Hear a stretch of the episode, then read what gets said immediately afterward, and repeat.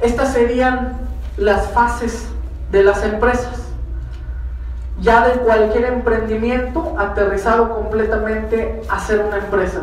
Y la primera es tal cual la existencia. Porque lo primero que un emprendimiento debe de tener es la capacidad de existir, de subsistir y de tener un punto de equilibrio.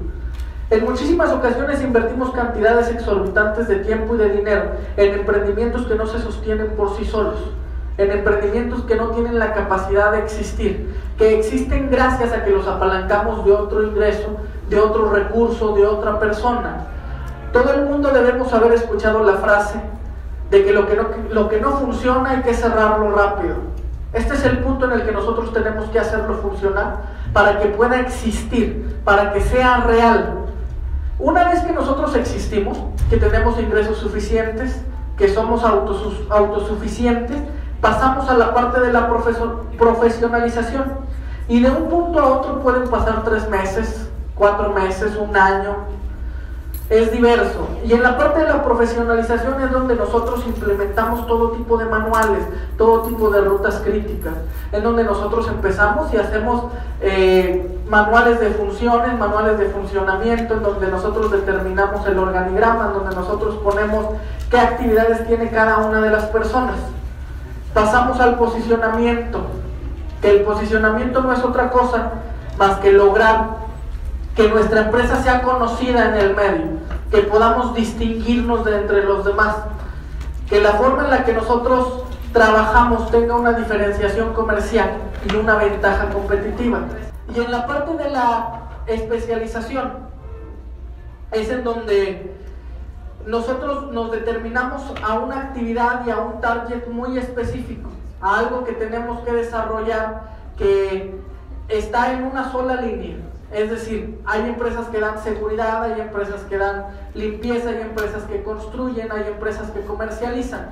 Pero la parte de la especialización es cuando encontraron el nicho de mercado que ellos pueden desarrollar de mejor manera y en donde pueden tener una mayor cantidad de utilidades y de recursos. Y en ese punto ellos deciden enfocarse especialmente a ese sector. Una vez que nosotros pasamos las etapas de la especialización, pasamos a expansión. ¿Qué es expansión? Es poder no quedarse ya fijo. A lo mejor ya logramos nosotros tener especialización, poder tener profesionalización, poder estar posicionados en el medio. Pero en ese punto muy probablemente nosotros estemos cómodos y tranquilos, tengamos una base de ingresos que nos permita vivir muy bien. Y es en donde lo que diferencia realmente a los emprendedores y al emprendimiento es poder querer ir por un poco más es no quedarse ahí y explotar tanto como el mercado te permita y es en donde debe entrar la expansión. Y la expansión se define y es diferente para cada emprendimiento porque hay expansiones que son territoriales porque las determina el sitio en donde está el emprendimiento. Hay expansiones por alcance que es a qué tantas personas pueden llegar o qué tan lejos pueden otorgar un servicio. Hay expansiones por servicios se definen de muchas formas y tenemos que encontrar la adecuada.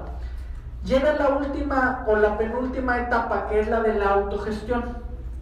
Y la autogestión es la etapa en la que los emprendedores pueden pasar de ser un directivo a ser un accionista, en donde pueden llegar al punto máximo de los emprendedores, que es poder retirarse, que es poder estar lejos de las empresas y que todo suceda, pero no que todo se quede como estaba, sino que todo por sí solo siga creciendo. La etapa de la autogestión en las empresas es la etapa que permite que por sí solas crezcan, que tengan un crecimiento sostenido, que busquen nuevos mercados, que busquen nuevas ventas, que se cuiden por sí solas, que inclusive en muchas de las ocasiones rebasen al fundador o al emprendedor que puedan llegar a ser tan buenas que se construyan por sí mismas y que dejen atrás al emprendedor.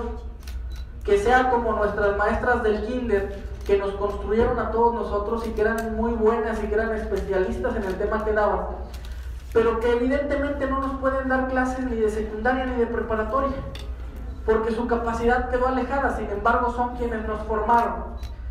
En la etapa de la autogestión es cuando por sí solas las empresas son un sujeto que exige y que crece automáticamente.